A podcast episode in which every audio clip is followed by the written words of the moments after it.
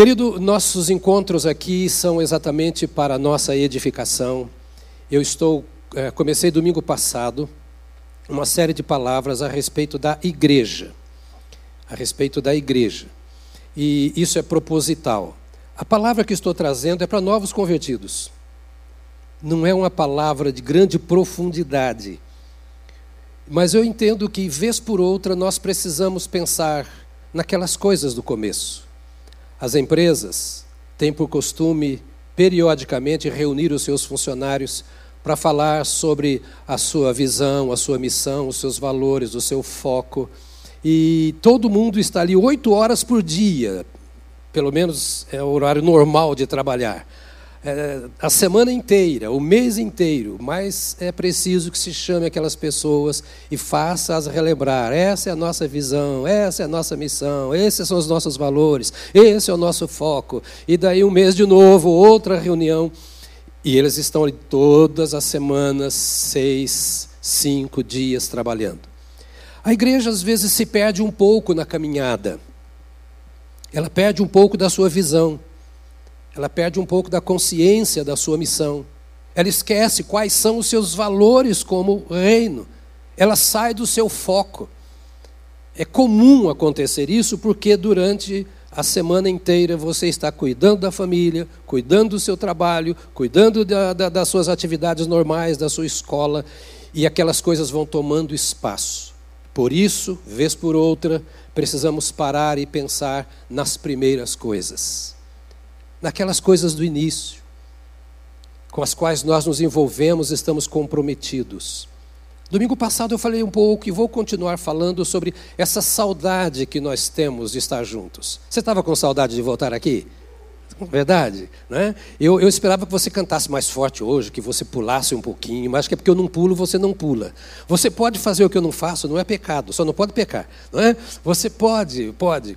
E é vontade de nos encontrarmos, vontade de vermos pelo menos os irmãos, vontade de nos abraçarmos e não podemos, de beijar um ao outro, nós não podemos, não, não pegamos na mão, mas nós estamos aqui. Essa saudade do templo é algo saudável. Mas não pode ser algo, disse domingo passado, meramente social, apenas um desejo de estarmos juntos. Tem valores espirituais nisso. Virmos à igreja não é um encontro qualquer, estarmos juntos não é uma reunião comum, não é porque é como nos encontramos com o colega da escola, o colega de trabalho. A igreja tem valores espirituais. A igreja tem propostas divinas. A igreja, na sua essência, é diferente de qualquer outra organização na face da terra. Então, nossa, nossa vontade de estar juntos, ou nossa saudade, a falta que sentimos uns dos outros, não é apenas por causa uns dos outros, o que já seria muita coisa. Mas isso sentimos das nossas relações sociais comuns. O fato de virmos à igreja significa que nós temos alguma coisa que está além deste século presente, que está além das estruturas sociais, seja do trabalho, da escola. Estarmos juntos na igreja tem um valor espiritual. É o fato de estarmos na presença do Senhor nosso Deus. Não é apenas para nos encontrarmos e matarmos a saudade uns dos outros. Precisamos carregar em nós a convicção, a certeza de que nós somos, vou repetir o que disse domingo passado, a manifestação visível do reino dos céus ou de Deus na terra. Põe a mão no seu peito, por favor. De novo, vou, já que somos não tanta gente assim, vou usar o critério usado quando eu tinha uma igreja de dois membros. Né? Põe a mão assim no seu peito e diga: Nós somos a manifestação visível do reino de Deus na terra. Essa é uma das razões por que devemos querer estar juntos. Nós não somos o reino de Deus. O reino de Deus é muito maior do que a igreja. A igreja faz parte do reino de Deus. Mas a igreja, como parte do reino de Deus, é aquela que tem possibilidades hoje, está autorizada hoje a falar desse reino de Deus, a viver como se vivem os súditos do reino de Deus, a fazer as obras que são apropriadas do reino de Deus. O reino de Deus só existirá completamente quando tudo passar. E o Senhor, que está sentado no seu alto e sublime trono, governará absolutamente sobre toda a criação, sem nenhuma outra interferência. Isso só na eternidade. O reino de Deus, na sua manifestação absoluta, acontecerá na consumação de todas as coisas. Mas hoje o reino de Deus se manifesta de alguma maneira e a igreja é que fala deste reino de Deus. Então, no trabalho, se as pessoas quiserem saber sobre o reino de Deus, vão ver você. As pessoas que querem saber como se conversa, como se fala no reino de Deus, a linguagem do reino de Deus, vão ouvir você falando. Como se opera, como se trabalha, como se estuda, como se governa uma família sob o governo de Deus, vão olhar para a igreja. E elas verão que a igreja vive esta visão do reino de Deus, essa missão do reino de Deus na terra, os valores do reino de Deus, que o foco da igreja está no rei e no seu reino. Põe a mão aqui e diga para você: Deus é o meu rei. Eu sou do reino de Deus. Por isso que você sofre muitos ataques do império das trevas, que não quer ver o reino de Deus se estendendo na face da terra. O problema não é que não gostam de você. O problema não é que não aceitam os seus pensamentos. O problema é que não amam a Deus, que não aceitam e não entendem a palavra do Senhor Deus, que não querem ser governados por Deus, embora o chamem de meu Deus. Embora digam para o seu filho, vai com Deus, que Deus te abençoe.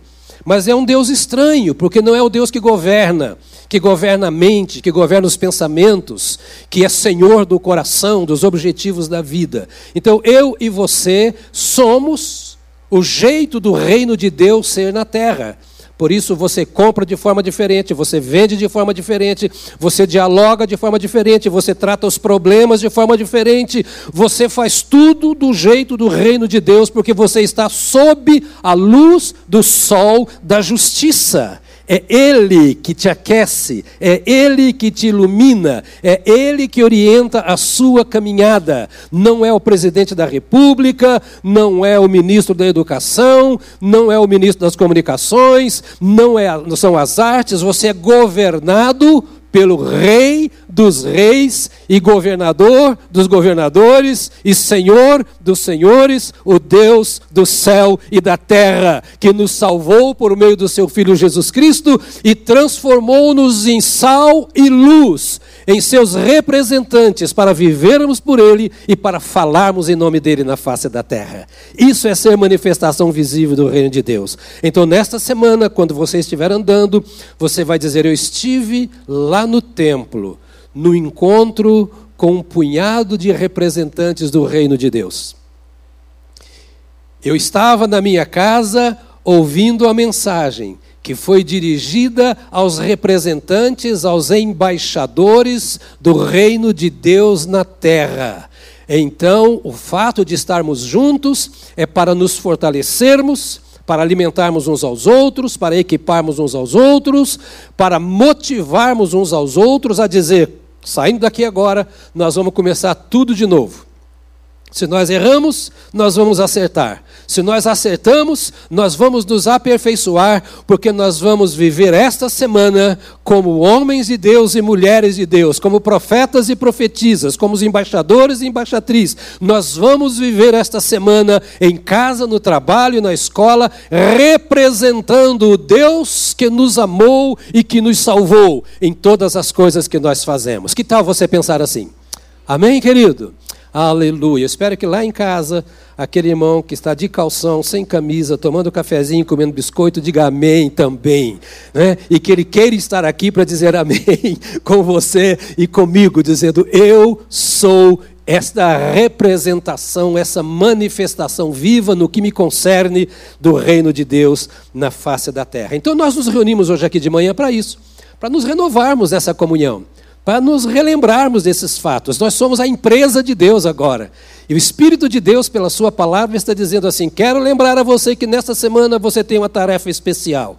Eu trouxe você aqui hoje, ou estou permitindo que você ouça essa palavra, para você ser revigorado, para você ser relembrado, para você ser motivado e se comprometer em ser aquilo para o que você foi contratado, alistado convocado pelo rei. Ele te convocou para isso, te alistou para isso e te colocou na jornada da vida para isso, e você só tem oportunidade de viver isso aqui, enquanto está vivo na terra. Depois é outra etapa.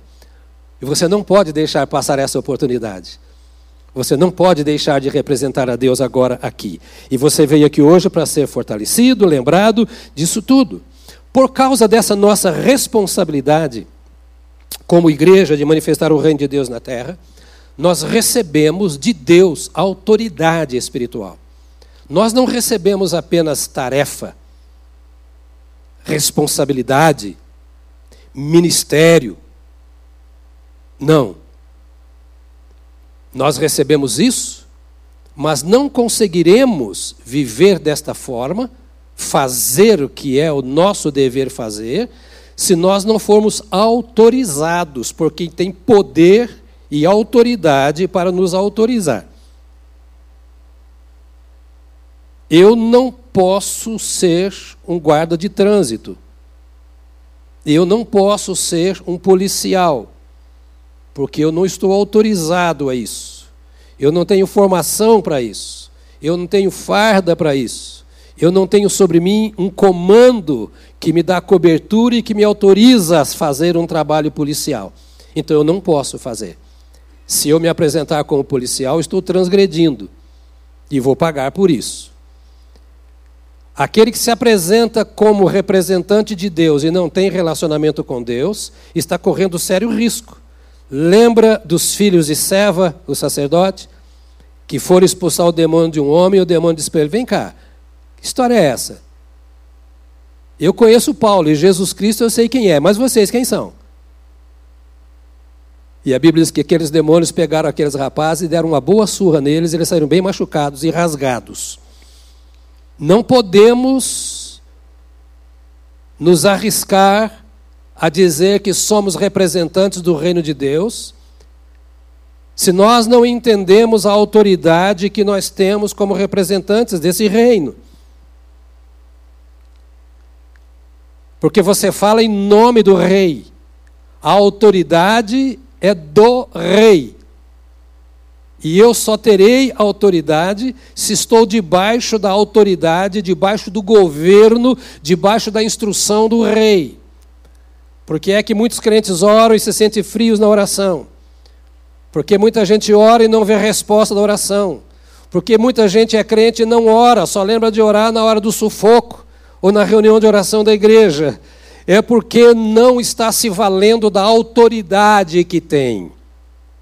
E eu queria que você entendesse como igreja hoje que você tem autoridade. E eu vou pedir a você outra vez, levante a sua mão, por favor, assim, e diga: Eu tenho autoridade. Em nome de Jesus. Aleluia. Aleluia! E se você tem autoridade e você não usa, você está em falta.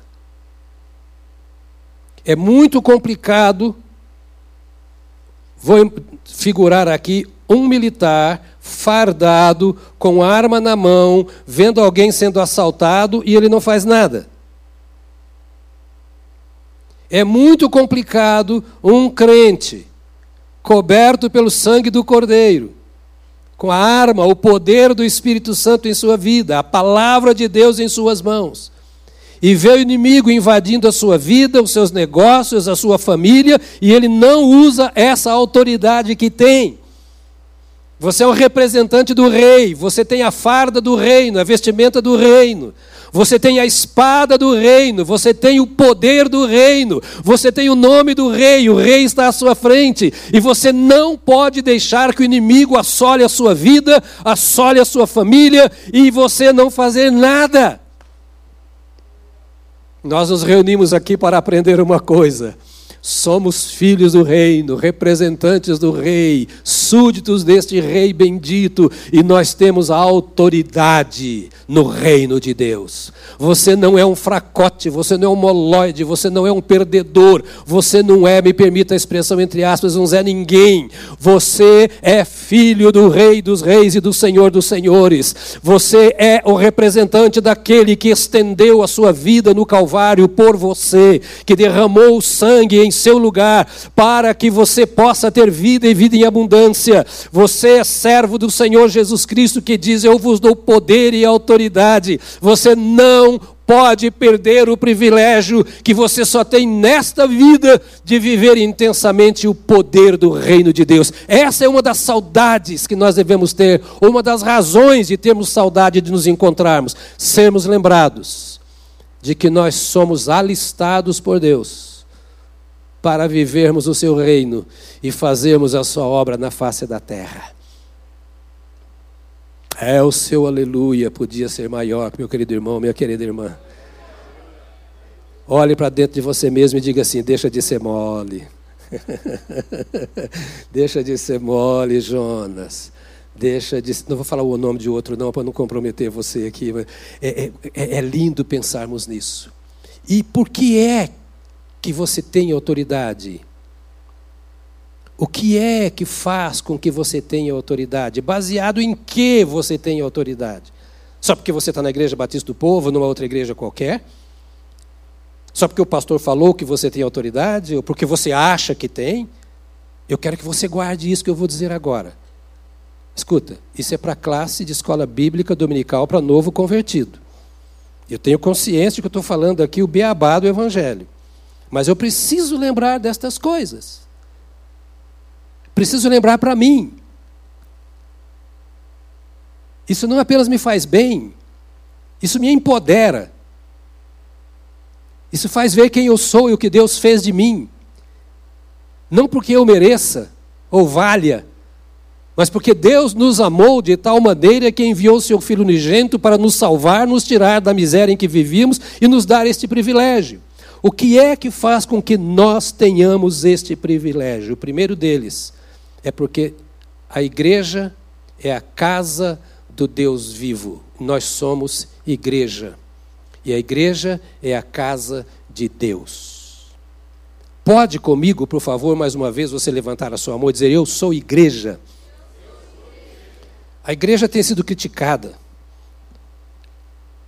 Liderados e líderes têm maculado a imagem da igreja. Agora, creio que você sabe que isso não é de hoje. Desde que a igreja nasceu. A igreja começou a ser comprometida dentro do colégio apostólico, com Judas que traiu. Todos os comportamentos que existem na igreja, como de Tomé o incrédulo, estão, estavam no colégio apostólico. Todos os temperamentos duvidosos, dúbios que nós encontramos em Pedro, nós encontramos na igreja. O colégio apostólico era de fato uma representação, vou dizer agora o outro lado, a representação visível da igreja de Deus na terra. Todo tipo de comportamento, de temperamento, de ações, de pecado, tudo tinha ali dentro do colégio apostólico. E a bênção do colégio apostólico é que Jesus Cristo estava no meio deles. Então o Senhor Jesus ia consertando a vida de cada um dia a dia. E fez assim até o fim. Enquanto eles viveram, foi preciso que fossem corrigidos. Então não fique preocupado com os problemas que existem na igreja. Se coloque como alguém para ajudar a resolver os problemas da igreja, porque a história da igreja é marcada por problemas, por desavenças, por heresias, por divisões, por contendas, por gente aproveitando o nome da igreja. Você lê a Bíblia e se não está lendo, deve ler que você vai ver que tudo o que acontece agora não é novo. Tem um nome novo, um endereço novo. Mas as coisas são as mesmas, o espírito é o mesmo, porque é a batalha da luz contra as trevas. Mas em qualquer que seja a condição que a igreja se encontra, a Bíblia, a palavra de Deus diz que a igreja é a casa do Deus vivo. A igreja Eu, você, você, você, o ajuntamento dos salvos. Não o templo, mas a igreja, os salvos por Cristo, nós somos a casa do Deus vivo. Pastor não abriu a Bíblia até agora. Pois é, agora nós vamos abrir. Agora vamos abrir. Tudo o que eu te disse está na Bíblia, mas o que eu acabei de dizer está em 1 Timóteo, capítulo 3, verso 15, e diz assim: Se eu demorar, você saberá como se deve proceder na casa de Deus, que é a igreja do Deus vivo, coluna e fundamento da verdade. Paulo está escrevendo ao seu discípulo Timóteo, dizendo a ele assim: Timóteo, eu quero que você sabe ou saiba como agir na casa do Deus vivo. E a casa do Deus vivo é a igreja. A verdade do Deus vivo está na igreja, coluna e baluarte da verdade. Olha para mim. A igreja, só a igreja, tem a verdade de Deus na face da terra. Pastor, eu, qual igreja você está falando? De qual igreja? De nós. Não estou falando da Batista, nem da Assembleia, nem da Presbiteriana. Eu estou falando do corpo de Cristo. E você, como salvo, é parte do corpo de Cristo. Você que está aqui, você que está nos ouvindo pelas mídias. Ou isto aqui é verdade, ou a Bíblia não é a palavra de Deus. E se a Bíblia é a palavra de Deus, a Bíblia está dizendo que a igreja é coluna e baluarte da verdade, porque ela é a casa do Deus vivo. Ou seja, o Deus vivo habita na igreja e Deus é a verdade. Se existe dentro da igreja alguém que não anda na verdade, é exatamente aquele que a Bíblia diz que está andando em pecado. Mas isso não desfaz, isso não anula a verdade de que há uma igreja verdadeira. Dentro dela há pessoas que não são verdadeiros crentes. Mas a igreja composta de verdadeiros crentes e só de crentes de verdade, e não me importa aqui se fortes ou fracos, se estão trabalhando ou não, se estão cumprindo o seu dever ou não, mas se são salvos, a Bíblia diz que esta é a defensora, esta é a manifestação da verdade de Deus, e Deus habita no meio da igreja, e a igreja é o oikos, a casa do Deus vivo. Diga para você mesmo: Deus está aqui. E por que Deus está aqui? Porque Deus está na sua casa. Onde a igreja estiver, Deus está. Onde a igreja estiver, Deus está.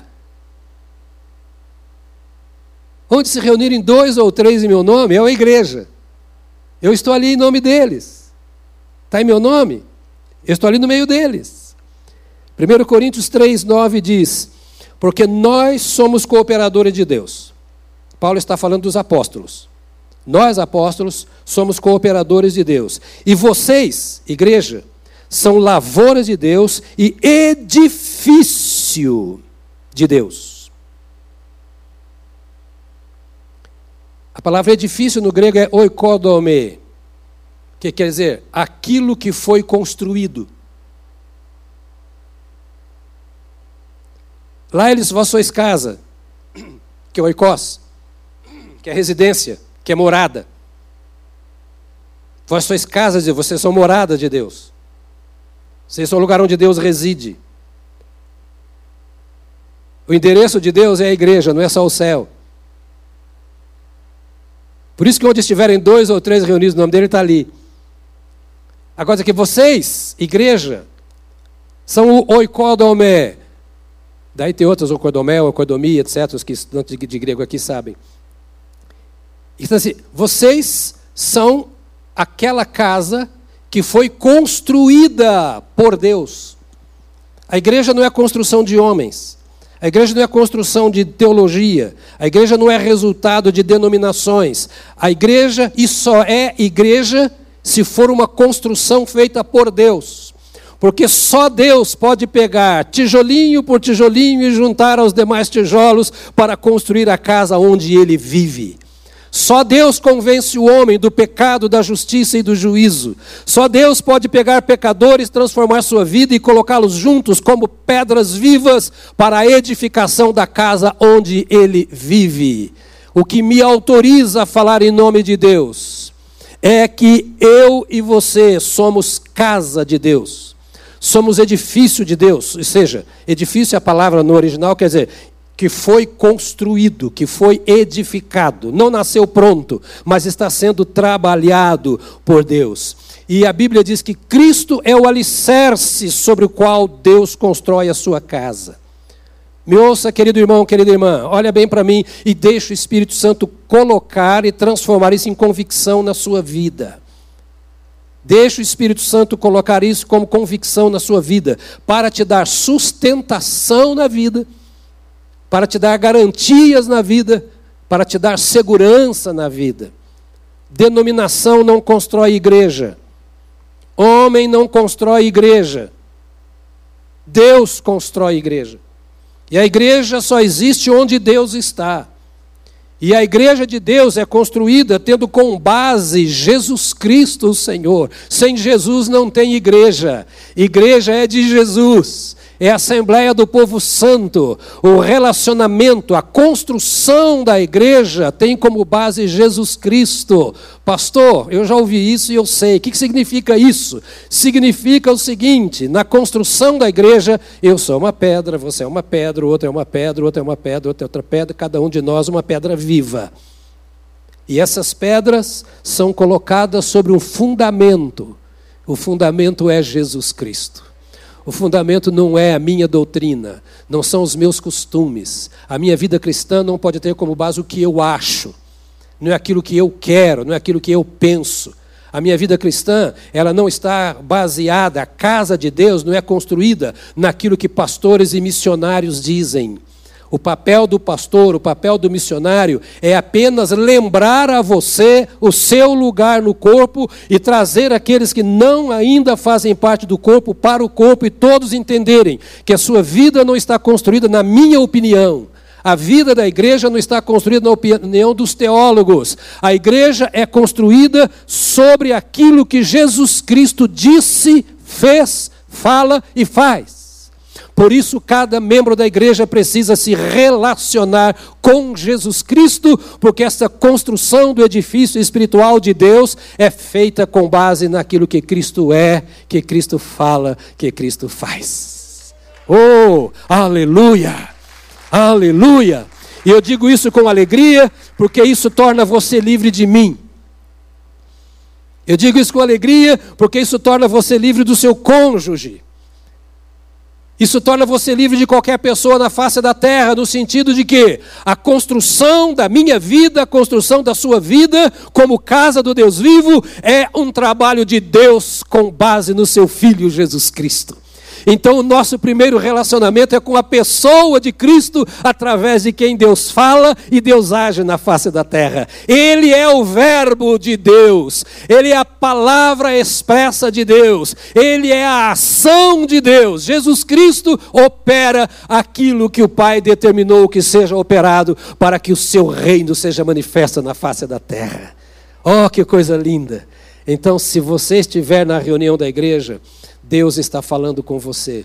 Se por acaso em algum lugar você não puder estar na igreja, o Deus que fala com você aqui fala com você lá. Não dispensa o fato de você ter que estar na igreja, porque na igreja as poucas ou pequenas pedras vão se juntando para manifestar a glória de Deus. Mas se você por acaso não pode estar porque está no hospital, porque está viajando, etc, etc, você pode dizer assim: bom, eu não estou lá, mas eu estou construindo a minha vida na mesma base em que estão construindo aqueles que estão lá.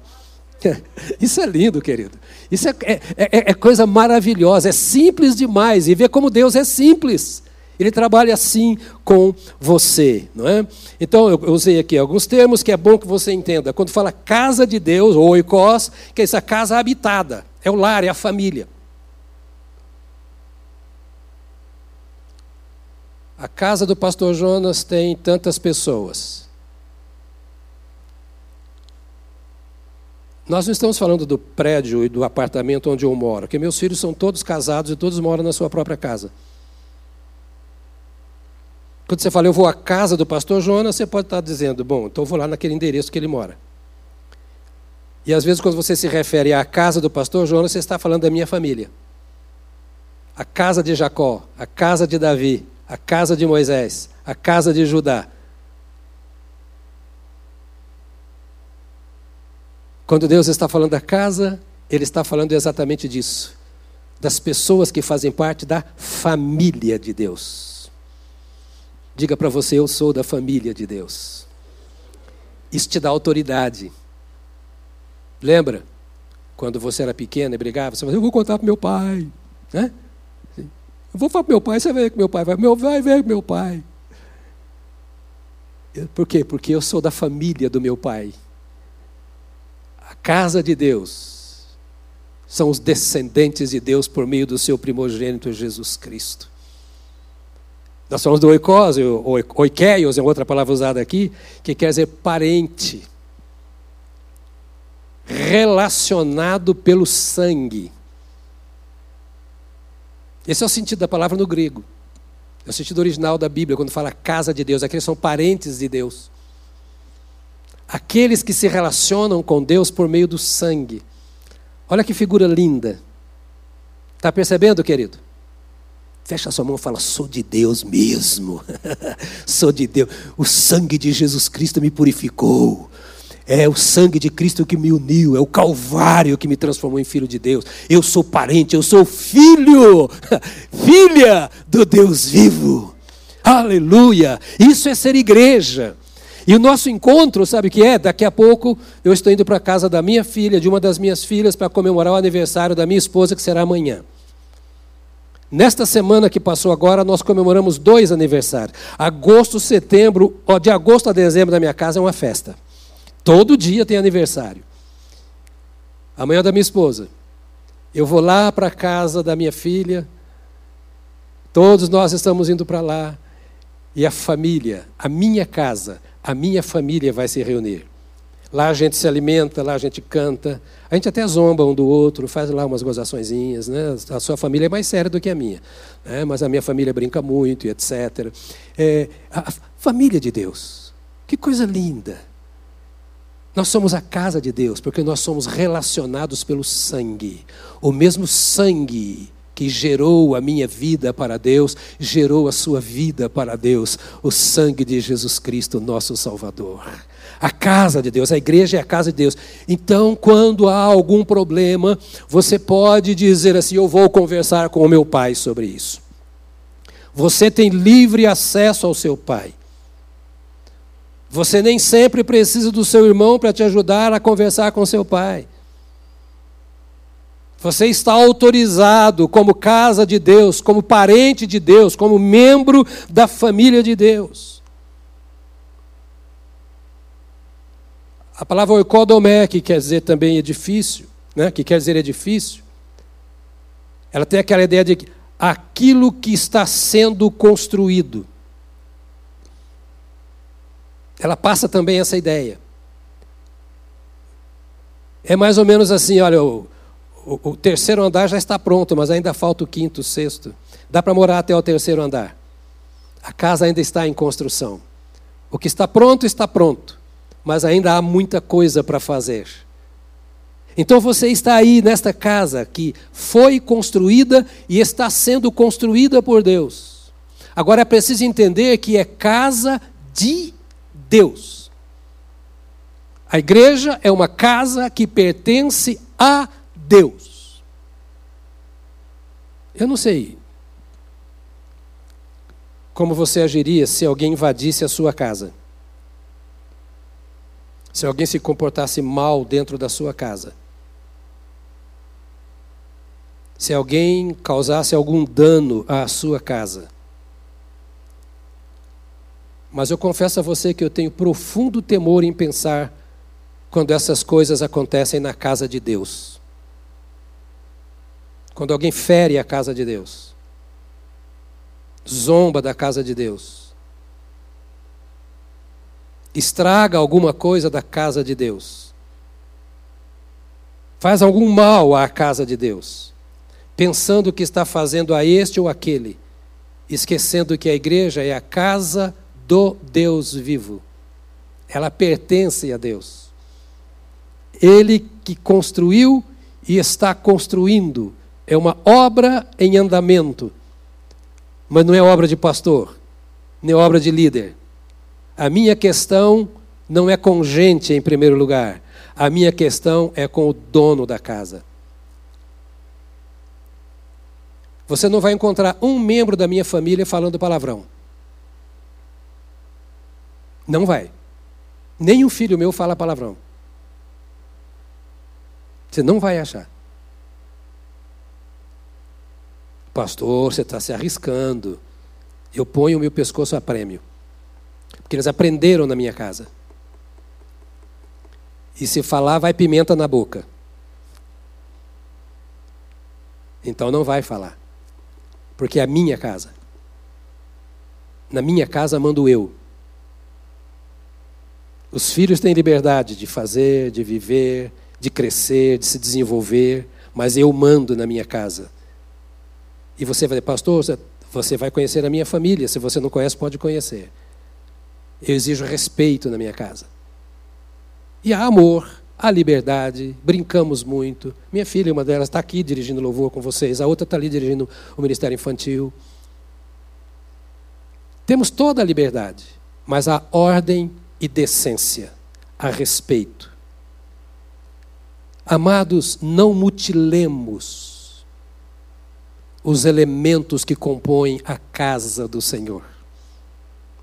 Vamos cuidar bem da casa do Deus vivo. Limpar bem, ou seja, ajudar a santificar, porque às vezes a sujeira vem. Corrigir as trincas, Ver se tem alguma pedra se soltando. Vamos buscar, vamos colocar a argamassa, vamos consolidar. Porque Deus nos confiou a sua casa. Ele é o dono da casa, ele é o senhor da casa. E Ele nos chama para ser a casa dele, para vivermos na casa dele em comunhão com Ele.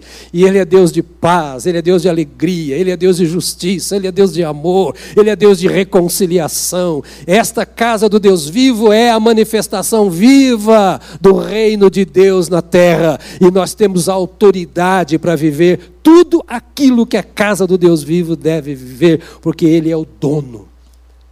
E quando fala que ela é a habitação do Deus vivo, dá para você entender? Ele mora.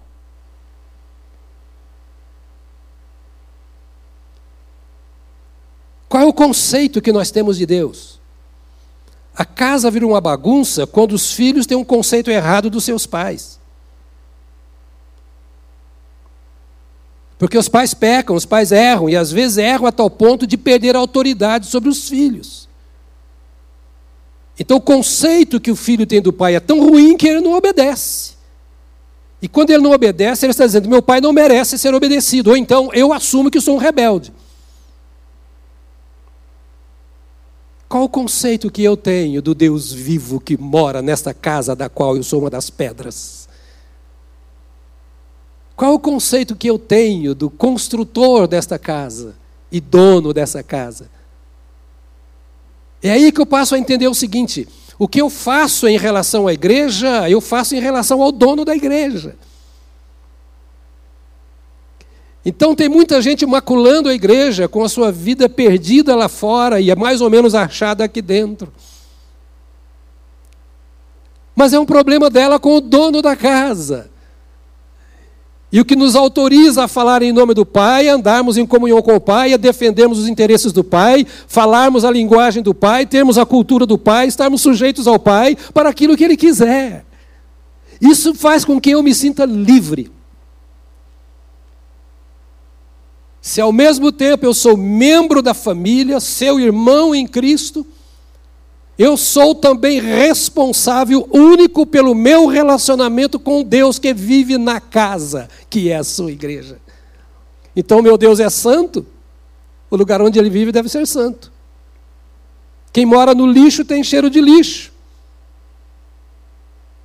E a casa de Deus não é lixo. O prazer de estarmos juntos na casa de Deus deve ser esse. Vamos nos encontrar para nos lembrarmos, ou lembrarmos uns aos outros, de que o nosso Deus é santo e por isso nós o adoramos, porque ninguém é tão santo como Ele, nós adoramos só a Ele. O que me leva a adorá-lo é a sua santidade, a sua glória. O que me leva a buscar a sua casa é a grandeza da casa do Senhor. O que me permite, no que diz respeito a mim como ser humano, aceder à minha mente a tudo aquilo que a palavra diz, absorver o que a palavra diz e querer viver o que a palavra diz, é porque o dono da casa, que mora na casa, que habita na casa, é o conselheiro, é o Deus forte, é o Pai da eternidade, e vale a pena ouvi-lo. Não é porque alguém me disse, mas é porque ele diz na sua palavra. Isso me traz alívio, descanso, segurança, paz e responsabilidade. Dizer, isso aqui não é uma questão da igreja, isso aqui é uma questão de Deus. E a igreja pensa, fala e faz assim, porque Deus é assim, fala assim, faz assim. E tudo aquilo que Deus é, tudo aquilo que Deus fala, tudo aquilo que Deus faz, eu posso fazer, na medida em que eu vou tendo revelação, conhecimento, autoridade e poder para fazer, porque eu sou a casa do Deus vivo. Então, a igreja, e olha, eu vou parar já já e estou apenas no primeiro item do tópico que eu estou querendo falar para vocês. Porque a igreja é coisa tão linda, além de eterna, tão grandiosa que nós podemos passar um ano falando só sobre a igreja aqui. E na época de nós falarmos sobre a igreja, porque nós temos passado por muitas pressões, porque igrejas têm feito tantas coisas erradas. E não vou dizer para você aqui que aqui é o céu. Não é isso. Não é que não haja erro na igreja, porque a igreja é composta de pessoas que pecam. O que acontece é que quando há erro, ele precisa ser corrigido acertado. E erro, quando nós falamos, estamos falando de erro à luz da palavra. Não é porque a igreja não é assim, porque eu acho que deve. Não, não é o que eu acho. O dono da igreja é que acha. Não é o que eu penso. É o que o dono da igreja diz. Não é o que eu gostaria. É o que ele ordena. Então, o nosso parâmetro é a lei do dono da casa. É a ordem do dono da casa. É a palavra do pai de família. A igreja do Deus vivo.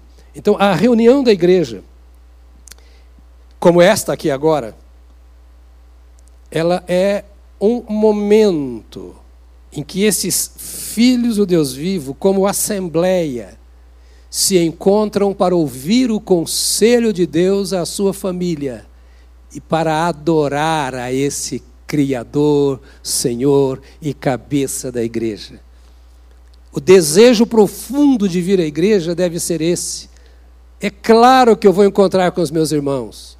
O desejo e a busca de ser membros de uma igreja é saudável, mas primeiro e acima de todas as coisas, porque os nossos encontros são encontros dos servos de Deus que se renovam, que se fortalecem para viver para a glória do Rei, do Senhor da casa, para ouvir a palavra do Papai nosso que está nos céus e está conosco aqui agora, e dizer para ele: sim, Senhor, nessa semana eu vou fazer o que o Senhor me falou. Eu não consigo fazer tudo o que eu quero eu não tenho experiências suficientes e talvez é, nem forças suficientes para fazer tudo o que eu quero fazer. Mas o que eu estou ouvindo nessa semana, eu vou colocar em prática. Então eu vou me inclinar nesta semana diante do dono da casa. Deus é o dono da casa. Deus é o construtor do edifício. Aí, meu amado, encerrando, quero particularizar para você um sentimento meu.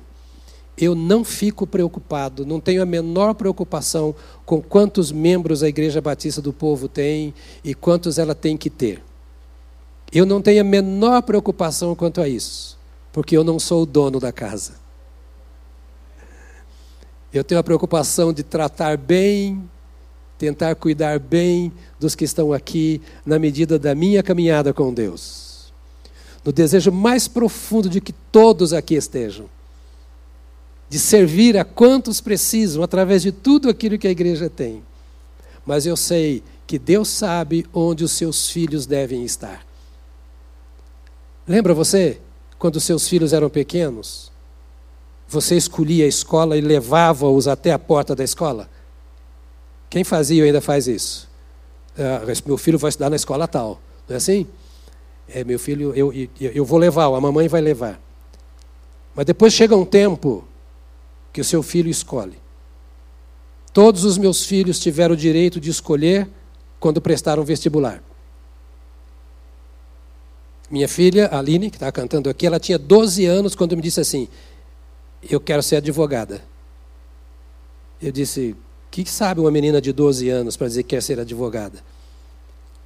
Quando ela estava no último ano do ensino médio, eu comecei a levá-la para alguns advogados das várias áreas do direito para ela conversar. Eu marcava com o irmão, dizia, irmão, e ela ia conversar. Depois eu voltei e perguntei, você quer ser advogada? Mesmo. Ela prestou seu vestibular e é uma advogada e tem escritório aqui, e o marido também é advogado, tem aqui em Belo Horizonte. Escolheu quando? Quando ela podia escolher. A igreja é assim. A gente vai dando o conselho e você vai aceitando ou não o conselho. O meu desejo é que na manhã de hoje, ou no momento em que você ouvir esta mensagem, você aceite o conselho de Deus. Por quê? Porque é Ele o Salvador da sua vida. Porque é Ele o dono da sua vida. É a Ele que você tem que entregar a sua vida. A sua vida a serviço da igreja só tem valor quando você está a serviço do dono da igreja, não dos ministérios da igreja, não dos pastores da igreja, não do programa da igreja. Embora queiramos que você faça um punhado de coisas, se eu pudesse, eu teria você o dia inteiro sem eu pagar trabalhando aqui. Mas Deus sabe, e nós vamos falar sobre isso depois. Hoje o que eu quero despertar em você é uma coisa: Deus é o construtor da casa. Ele a constrói a partir de Jesus Cristo, que é o fundamento, que é o alicerce, coluna e baluarte da igreja, que é a coluna e baluarte da verdade. Você precisa se relacionar com Deus, dono da casa, porque você é filho do Deus, dono da casa. E você é também a casa onde Deus habita. Veremos isso logo. Você é a habitação do Deus Altíssimo. O Deus que vive no céu vive na sua vida. E Ele quer governar a sua vida do jeito que Ele governa o céu. E Jesus nos ensinou a orar pedindo que aconteça isso, quando seja feita a tua vontade, assim na terra, a partir da minha vida, como ela é feita no céu. Deus te trouxe a Jesus Cristo pelo Espírito Santo, para que você entrasse para essa família e fizesse parte desta casa onde ele é o governador absoluto, dono. E ele chama você nesta hora para um conserto, um acerto, uma renovação de compromisso com ele, dizendo: Senhor, eu faço parte dessa tua empresa, dessa tua obra, desse teu reino porque tu me encontraste onde eu estava.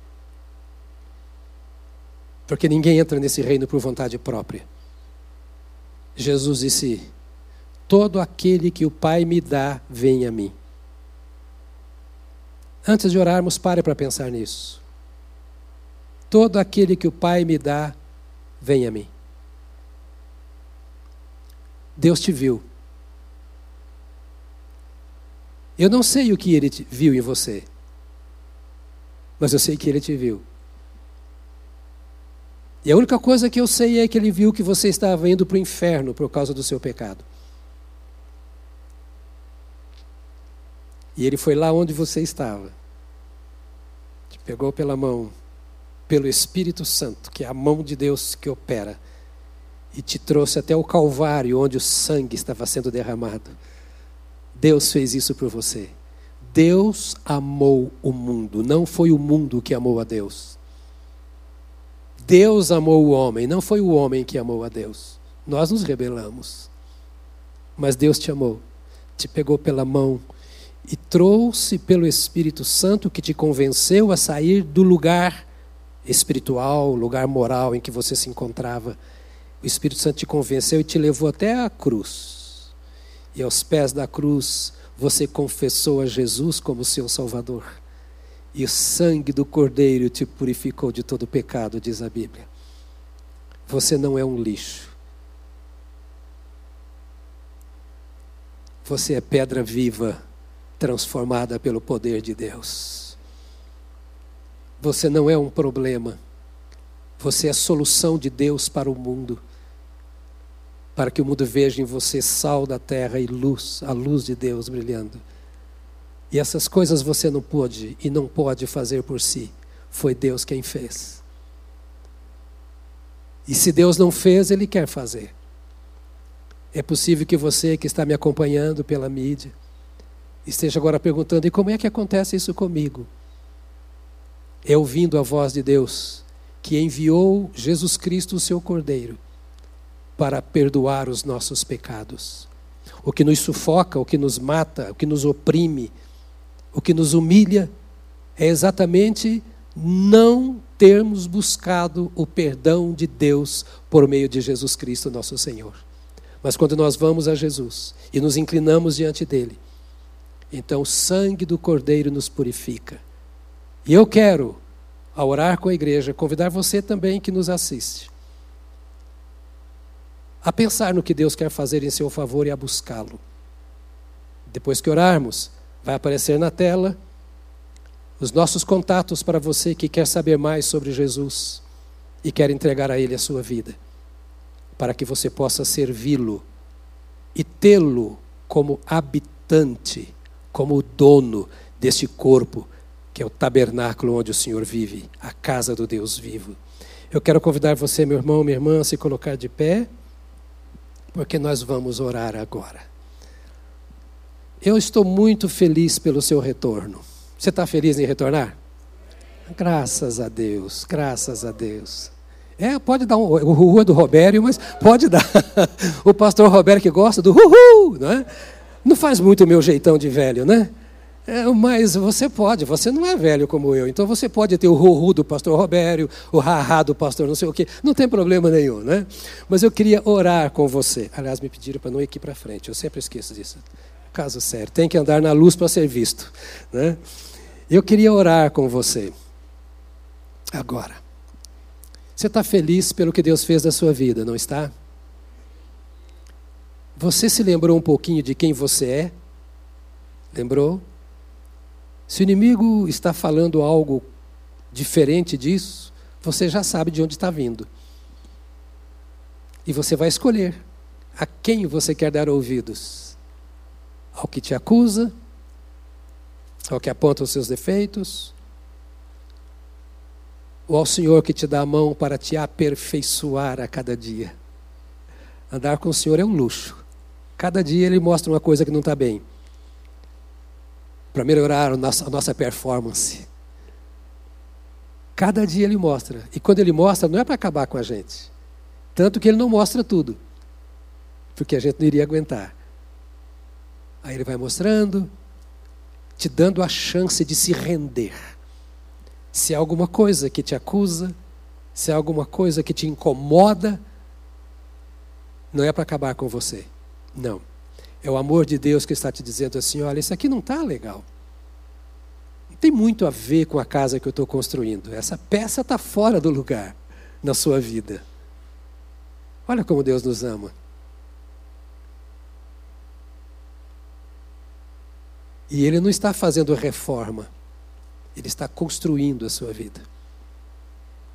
Ele nunca vai te reformar. Ele sempre vai te construir. Não se acomode nas suas falhas. Não se acomode em pecados. Não insulte o Deus vivo que habita neste tabernáculo que é o seu corpo. Essa palavra simples da manhã de hoje é apenas para dizer assim: nós não precisamos viver uma vida cristã complicada. E nós, pod nós podemos acertar nas bases. No começo, nas coisas mais simples.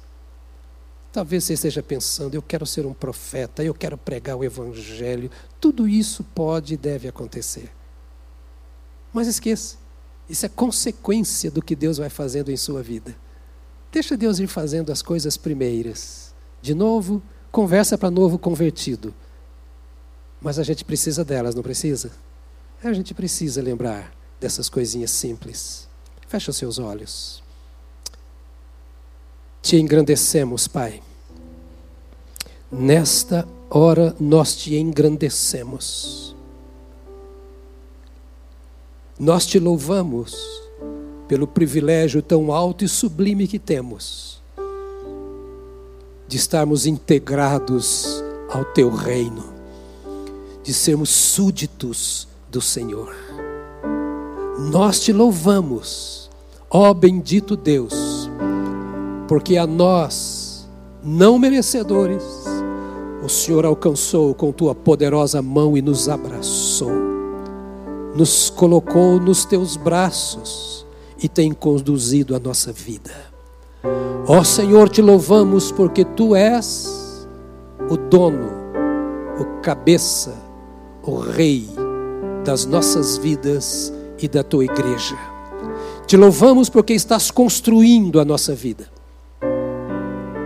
dia a dia estás trabalhando. E os nossos encontros aqui, nós queremos que seja isso, não queremos perder tempo. E obrigado nesta manhã, porque tu falaste e sabemos que tu estás agora trabalhando o nosso ser para vivermos para o louvor da tua glória. Estenda as tuas mãos sobre o teu povo, aqui ou onde estiver uma ovelha do Senhor. Traz-nos a lembrança estas verdades e tantas outras que nos tornam inteiramente dependentes de Ti. Atrai o nosso coração ao Senhor. Ó construtor divino, atrai a nossa vida ao Senhor. Nós te rogamos, ó Deus, em nome de Jesus, continue esse trabalho de conquista. Faça-nos perceber a tua paixão, o teu amor por nós sensibiliza as nossas almas no poder do Teu Espírito Santo, para que tenhamos por Ti o que tens por nós. Ajuda-nos a crescer nisso, não para sermos autoridade primeiro, mas para que Tu sejas a autoridade em nossa vida, o comandante do nosso ser. Liberta-nos dia a dia deste mundo, liberta-nos dia a dia das pressões, liberta-nos, ó Deus, dia a dia de nós mesmos e cresça em nós, como diz a Tua palavra, João Ó Senhor, que tu cresças e nós diminuamos em nós mesmos e através de nós, onde quer que nós estejamos. Obrigado pela comunhão desta hora, pela vida dos nossos irmãos que aqui estão e daqueles que nos assistem. E obrigado pela certeza que temos de que tu continuas e continuarás a edificar a nossa vida como casa espiritual na qual o Senhor habita opera, age para o louvor e somente para o louvor da tua glória. Que nesta semana o Senhor cresça em nós. Que nesta semana a tua palavra seja vivificada em nossa vida. Que todo desânimo seja desfeito toda frieza espiritual seja anulada pela ação do teu Espírito Santo, toda indiferença para o ajuntamento das pedras vivas, para a comunhão do corpo, tudo aquilo que pressiona filhos do Senhor a estarem distantes da reunião da tua igreja, que isso seja desfeito e que a saudade, o desejo de estarmos juntos e sermos fortalecidos na fé, da comunhão espiritual, nos leve a posicionamentos cada vez mais seguros, mais comprometidos com o Senhor e com a tua igreja, que é o edifício que estás construindo para a tua glória, para o teu louvor, para a tua honra, em nome de Jesus Cristo. Amém. Amém. Amém.